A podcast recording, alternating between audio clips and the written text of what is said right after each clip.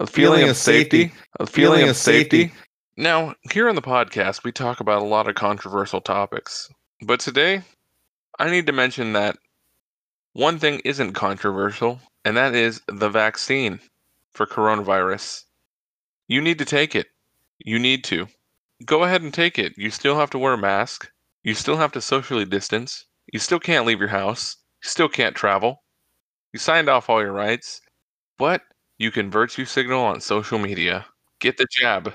Like, what is your problem? Why won't you just let them jab you in the arm? You know what I mean? It's not rape if it's consensual. So just let them jab you in the arm. Just get over it. Let them jab you in the arm. It's not going to kill you. I mean, or it might.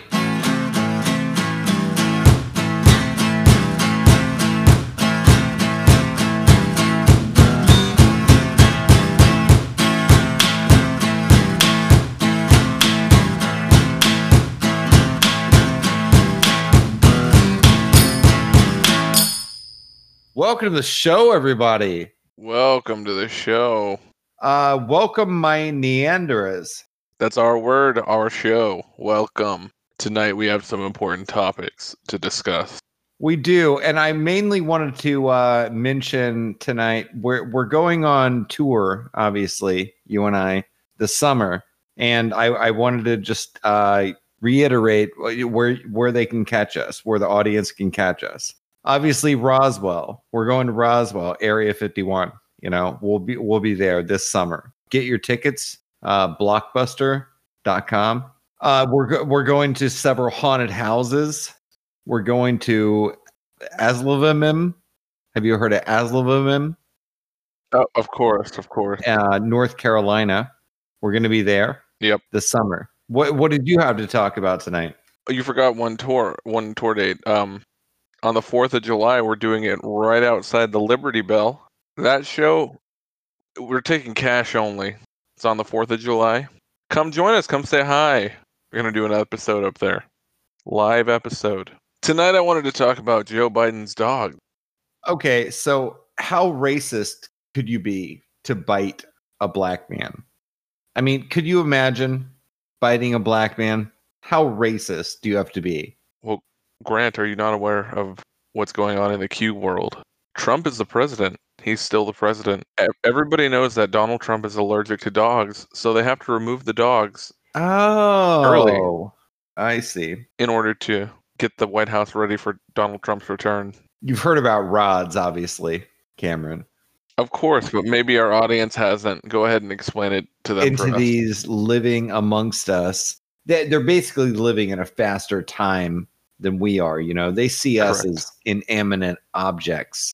Mm-hmm. And uh, if you if you notice, if you try to find this online, totally scrubbed, no videos, uh, no proof at all on the internet at all that these things exist. Right. I'm aware that the rods are the ones who actually built the pyramids, and I mean, very possibly. To this day, we're still finding their ancient tech throughout the deserts. The governments won't tell us that, but can you accuse a rod of sexual assault? Can you accuse a rod of sexual assault? Ladies and gentlemen, let's get right down to it.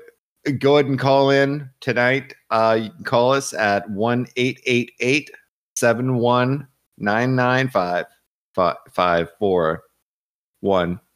And you can uh, get straight through, and we will take some live calls, everybody. So I got something in the mail, Cameron. Was it from the rods? It was not. It was from my local government. They're asking lots of stupid questions, but they get to number six, and it's uh, what's important to you, or what, what does it say? Uh, rate your priorities for the future. And number one, measures to mitigate climate change. I mean, I, I live in Florida. It should be a, a desert, but it's not because it's a peninsula it's a very strange place, but it's certainly not in danger of climate change. I'm not worried about that. So, okay, so then it gets into four things in a row that are equitable. And at the bottom, it, it, it explains what equitable means equity. What does equity mean, right, Cameron? At the bottom here, it explains. It Uh, says there is support for for everyone. to be successful. Yes. There is support for everyone to be successful, right? So that isn't what equity means, and that doesn't make any sense. So, um, so for instance, there is support for everyone to be successful. Access to housing. None of this makes sense. I'd like to talk about number 18, Okay. the quality of parks. Grant, when when was the last time you were at a park in your in your hometown? You know what I noticed was every time I went to a park in Gainesville, where I live here in Gainesville, Florida, is um I was bombarded by gay men, like just gay men wondering what I was doing, and I, I became uncomfortable with parks, so I, I stopped going to them. I apologize for approaching you in such a rude manner. Uh, historic preservation. There's no history here. A feeling, Feeling of of safety, safety. the general feeling. You know, I, I think number 10, addressing racism. I need to address the fact that they put that on there because they're so fucking racist that they put that on there. I'm still not over number 12, the feeling of safety. Obviously, the only way Mm, to address that would be to hire more cops and give the police a bigger budget. you know, The economic health of Gainesville. Grant, can you tell me what that means? no, I can't. But I can tell you what uh, equitable means. It means there is support for everyone to be successful. So this is um this is for your local government, right? Yes. Yeah. I just want to know what they're going to do to provide living wages. Yeah. Well, it, like, what are they going to do to provide more employment opportunities? Right? What are they going to do? My local government. Deport all the Mexicans. that's a that's that's a that's a that's a good point. See, I think number 20 would be my my biggest priority, the effectiveness and efficiency of government. But I want it in the fact that I want it as least effective and efficient as possible. Yeah, I was gonna say that one's that one's low on my on my list compared to number twenty one, the next one, which is budget and spending, which I feel like is is is extremely out of control. I don't know what it is, but it's way more than I want to be spent. dollar 50 too much. Too much. What are you even buying over there? How much do you think it costs to send every person who lived in this town um, this paper? Too much. So number nine, mitigating drug abuse. Are they gonna go around talking to people and be like, "Hey, man, I noticed you were just like, you know, doing a bunch of drugs." Speaking of which, it sounds like my man, the gentle giant, is not gonna get the justice that society deserves. And let me just say this. Let me just say this, Cameron. Sure, he was on enough fentanyl and methamphetamines to kill a horse or whatever. That's what they keep saying, right? That's what they keep saying. Mhm. But look, look, look. He'd been doing those drugs for decades. He built up a tolerance. He probably wasn't even high. You know what I mean? Mhm. When he was in the police car and his nose started bleeding and saying he couldn't breathe while he was in the police car before they let him out, and then he started getting all crazy and they had to hold him down. He was, you know, here's the thing. Sure, he held a gun to a pregnant woman's stomach during a home invasion, right? To steal stuff. Look, that's he's just super pro-choice. You know, He was he was just trying to get the baby to build up a tolerance to guns right and bullets. Right. And like, what's that baby so fucking afraid of? Like, be a man, you know, is what he was saying. Gentle giant, a great mentor. Uh, I, I remember a story about his uh, his pastor saying that uh, they had a baptism tub that was very heavy. It took several guys to carry, and he would regularly just come out there sweating and grab it and hold it above his head and just run it, run run down to the field where they were going to have it. So I, I mean, it, he just seems like a really, um, like he had control of his of his drug addiction. Uh, I think he was using methamphetamines for for Christ's work, and I think he was making the world a better place. And I think the fact that 20, 27 million, um, it, that's all that city could give his family. I think his family deserved a lot more than that. I think 27 million is, is low. I, I, I think look, we just spent uh, what a couple of trillion on the economy. Why can't we just give that to to Floyd and his family? Quite frankly, $27 million is what we should be giving to every black person in America. Hey, that's basic reparations. And when it breaks down to it, every black person, including me, because I am from Africa and I did not want to come here. I was brought here against my will. And I want $27 million, which I think we all deserve. All of us all of us people who originally were from Africa, every single one of us deserve $27 million. Amen. And a women. Well, let's get back to talking about George Floyd and the money that his family is getting 27 measly million dollars. How many of those do you think are going to be counterfeit? Oh, that's.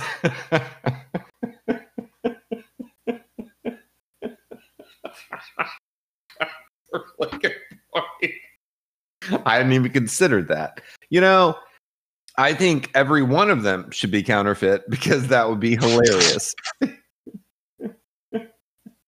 they go to they go to a store and try to spend like one of the hundred dollar bills that our government gives them, and the guy's like, "This is counterfeit, man," and calls the police, and then she gets detained because she's on too much fucking methamphetamines and fentanyl, and someone sits on her neck for too long and she dies.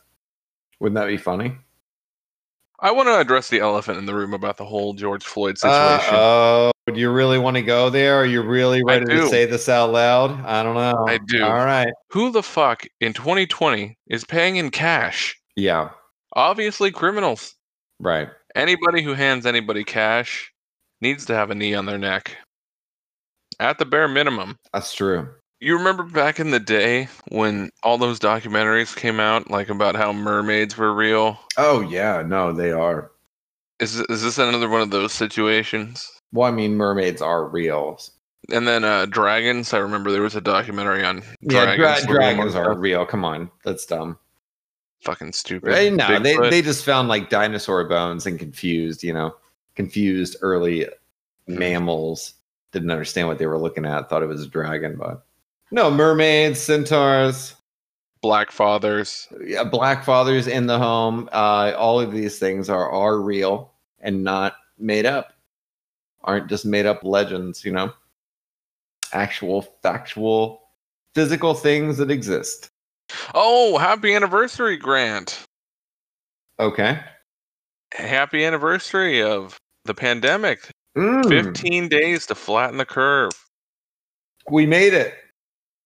We made it. We're we're here. We did the it. curve is as flat as Kamala Harris's chest. Oh.